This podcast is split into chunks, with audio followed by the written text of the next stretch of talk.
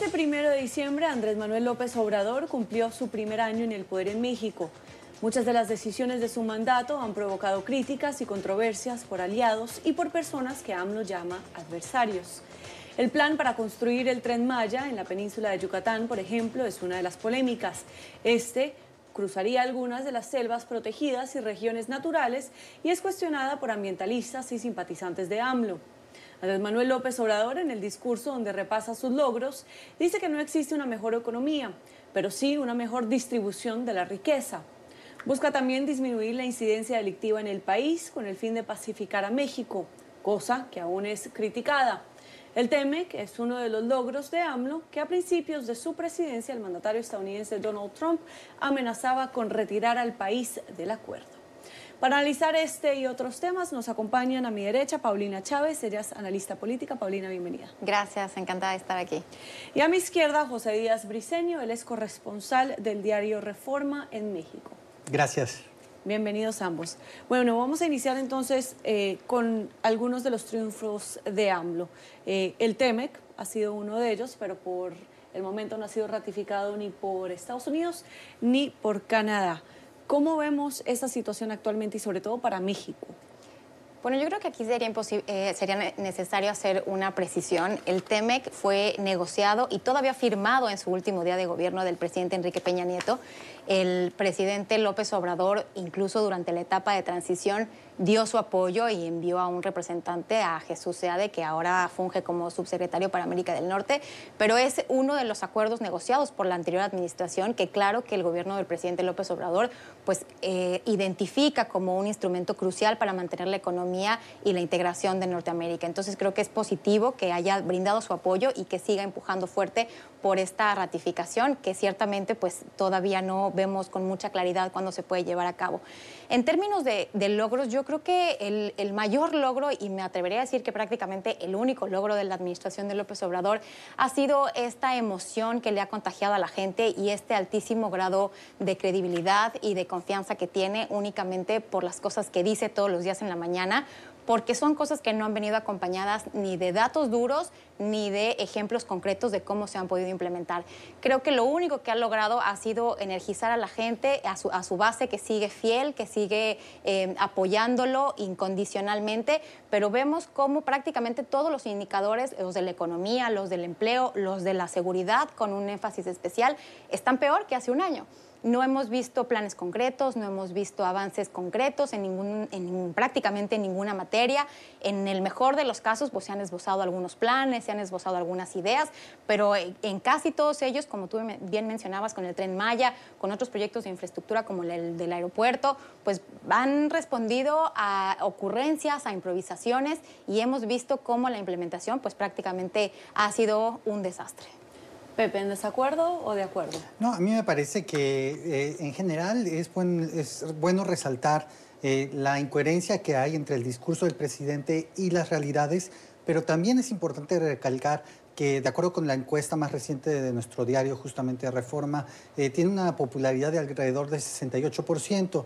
Esta es una popularidad relativamente alta, comparable a la que muchos mandatarios tienen al principio de su mandato, pero no deja de sorprender realmente la fuerza que tiene a pesar de todos estos, digamos, tropiezos, principalmente en el área económica, donde la economía está estancada, un crecimiento de 0% y una, eh, una violencia, que, seguridad que eh, se, perfila para tener el año más alto este año con más de, eh, en este momento más de 29 mil homicidios. Se espera que supere la cifra de 36 mil el próximo año. pero en este año, a finales de este año. Entonces, ¿por qué su popularidad es tan fuerte? Eso es un enigma. la gente, sin duda, ah, fue, dio un, un cambio, un giro total a la política mexicana cuando fue elegido Andrés Manuel López Obrador. La oposición realmente está desaparecida, no hay una coherencia. Eh, el PRI está prácticamente en la lona, el PAN también. Entonces, López Obrador, con estas eh, conferencias mañaneras, de las que lleva creo que más de 200 todos los días a las 7 de la mañana, se ha convertido en el actor de referencia día y noche en México. Entonces, eh, a fuerza quizá de repetición, su figura se, mantiene pues popular.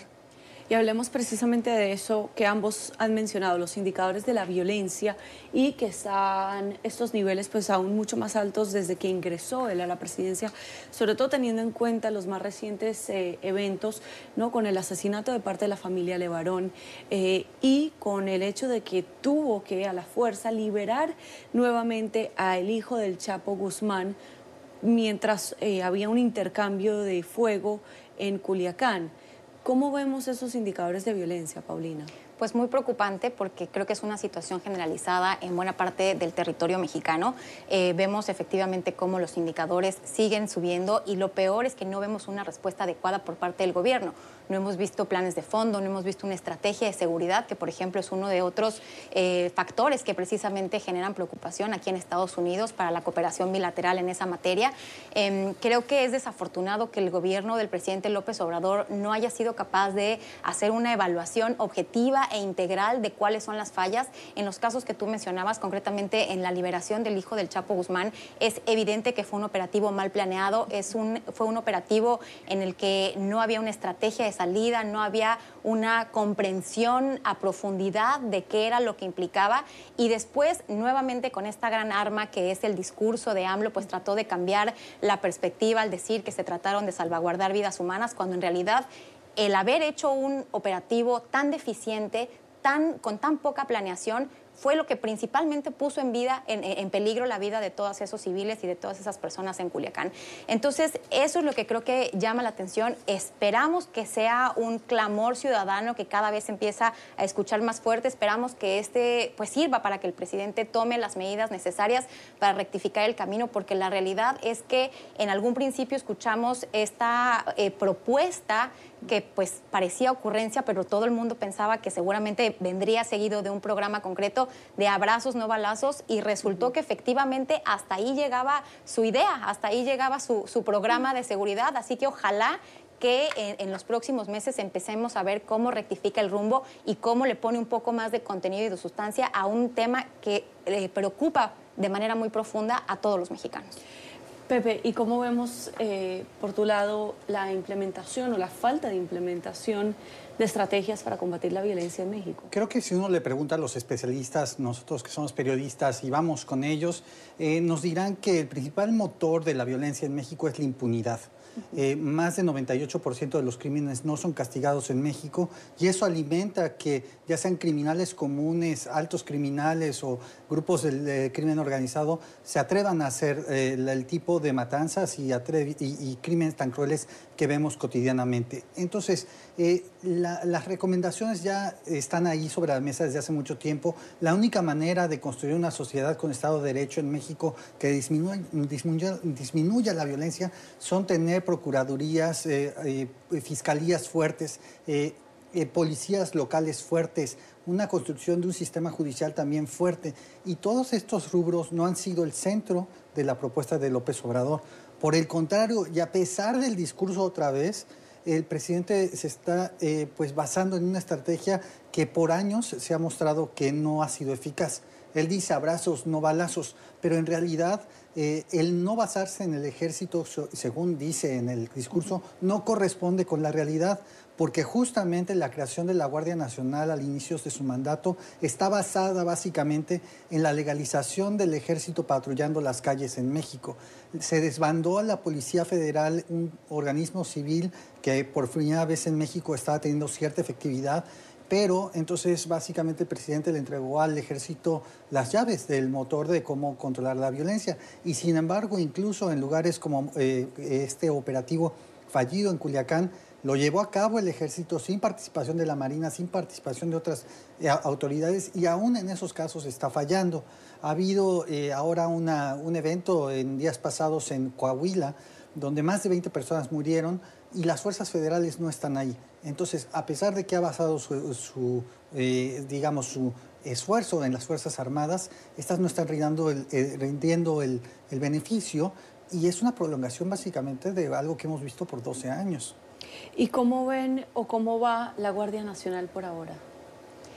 Yo creo que desafortunadamente la Guardia Nacional, al igual que otro de los proyectos emblemáticos de AMLO, no vino acompañada de un análisis profundo de qué era lo que se tenía que hacer y cuál sería la mejor forma de implementarlo.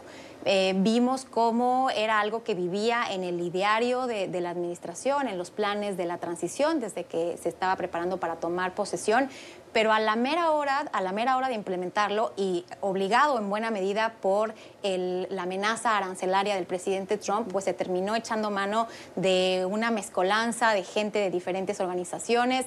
Eh, en su momento vimos notas en las cuales ni siquiera se les habían dado uniformes de la talla correspondiente a los elementos y creo que pasa, eh, como lo he mencionado, por un tema de improvisación, de que no hay una estrategia de fondo ni no hay, y, no hay eh, una, inteligencia de qué es lo que se pretende alcanzar y sobre todo una capacitación adecuada para todos estos elementos. Entonces, eh, hemos visto cómo han pasado esto, precisamente de, en, un primer momento de buscar combatir la inseguridad que aqueja a muchas regiones de México, a prácticamente ser el muro del presidente Donald Trump. Están enfocados básicamente en detener migrantes y no creo de ninguna manera que esa sea la forma para emplear a este nuevo cuerpo eh, diseñado para atajar los problemas de violencia. Entonces creo que, que, nuevamente volvemos a esta parte, ¿no? El discurso no corresponde con las acciones y las acciones no están motivadas por un análisis profundo, por un diagnóstico correcto y por una implementación exitosa. Pepi, ¿sabemos por qué hay esa falta de estrategia? O sea... Mira, eh, eso es, es un verdadero enigma y no solo de nosotros, pero eh, justamente apenas, eh, digamos, en agosto de este año, si es agosto, no, perdón, en, octubre de este año, después de que ocurrió justamente el desastre de Culiacán, la liberación del hijo del Chapo Guzmán, después de un operativo fallido, el gobierno de Estados Unidos preguntó y dijo, ¿dónde está la estrategia? Eh, nos urge saber exactamente cuáles son los pasos que se buscan seguir y es algo que han venido reclamando durante todo el año. El presidente López Obrador dice que eh, la estrategia está en su Plan Nacional de Desarrollo que dio a conocer a finales del año pasado y después en febrero se presentó una supuesta estrategia de unas cuantas páginas de pacificación del país. Ese es el discurso que llevan a cabo eh, eh, la administración. Y entonces ellos consideran que esto es la estrategia. El gobierno de Estados Unidos le dice, no, no, no, lo que necesitamos es una estrategia con métricas, con, con indicadores específicos, los que van a basar su éxito.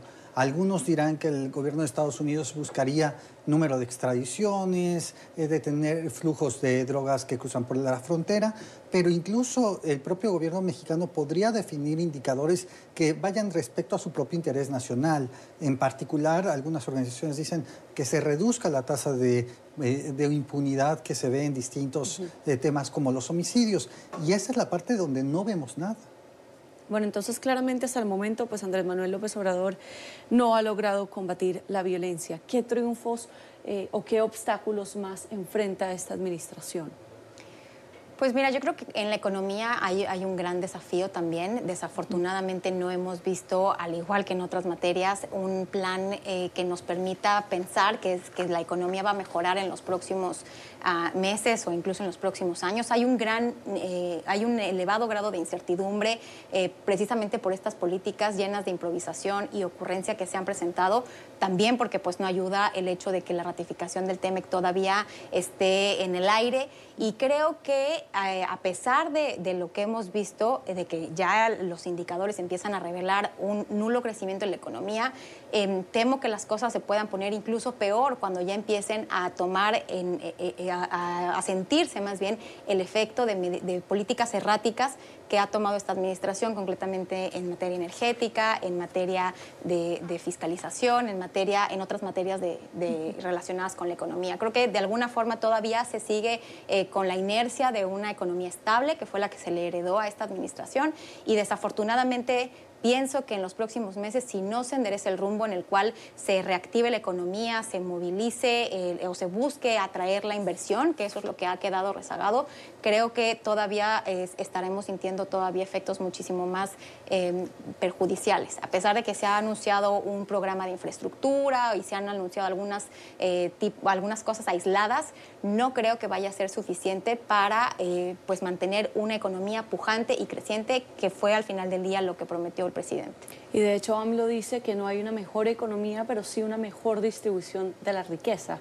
¿Eso es cierto, Pepe? Mira, esa es una cuestión muy difícil de probar, porque simplemente no ha pasado ni un año para sentir que sus políticas sociales, que él presume tanto, puedan ser evaluadas. Ni siquiera las, eh, los programas que se proponen para 2020, para el presupuesto 2020, eh, para eh, seguir los planes que ha establecido de becas a jóvenes, becas para adultos, todo esto, no tienen ningún tipo de herramientas de medición tampoco. Son programas que el Congreso dice que va a fiscalizar, pero no existen las reglas para poder medirlos.